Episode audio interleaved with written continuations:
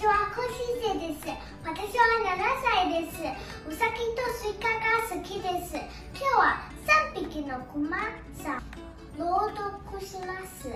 お聞きください。3匹のクマさん。昔森の中に3匹のクマが住んでいました。大きいなクマと中くらいのクマと小さなクマです。大きいなクマは大きいなお皿と大きいな椅子と大きいなベッドを持っていました。中くらいのクマは中くらいのお皿と中くらいの椅子と中くらいのベッドを持っていました。そして小さなクマは小さなお皿と小さな椅子と小さなベッドを持っていました。ある朝3匹のクマは熱いスープが冷めるまで森へ散歩に出かけました。するとその留守に一人の女の子がクマの家にやってきたのです。美味しそうなスープ。女の子はお皿のスープを飲もうとしました。でも大きいなお皿のスープは熱すぎました。中くらいのお皿のスープは冷めすぎです。そこでちょうどいい厚さの小さなお皿のスープをごくごくと全部飲んでしまいました。女の子は大きいな椅子に座ってみました。次に中くらいの椅子に座ってみました。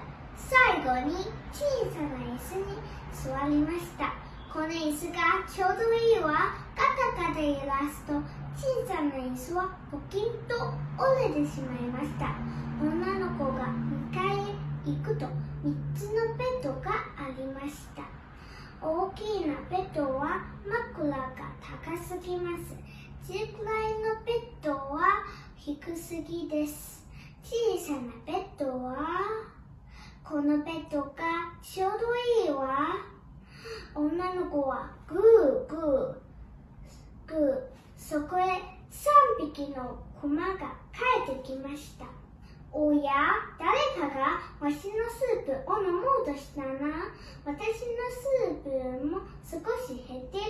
すると小さなクマが叫びました。あ僕のスープ空っぽだ。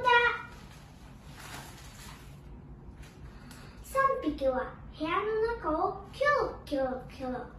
おや誰かがわしの椅子に座ったな。私の椅子にも座ったみたい。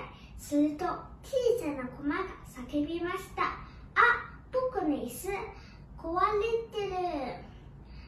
3匹のクマは2階の部屋へ行きました。おや誰かがわしのベッドに触ったな。私のベッドも触られてる。すると小さなクマが叫びました。あ誰かが寝ている。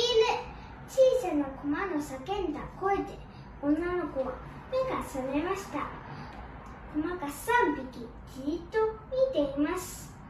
キャー！女の子は大慌てで窓から飛び出すと森の中へ走って行ってしまいました。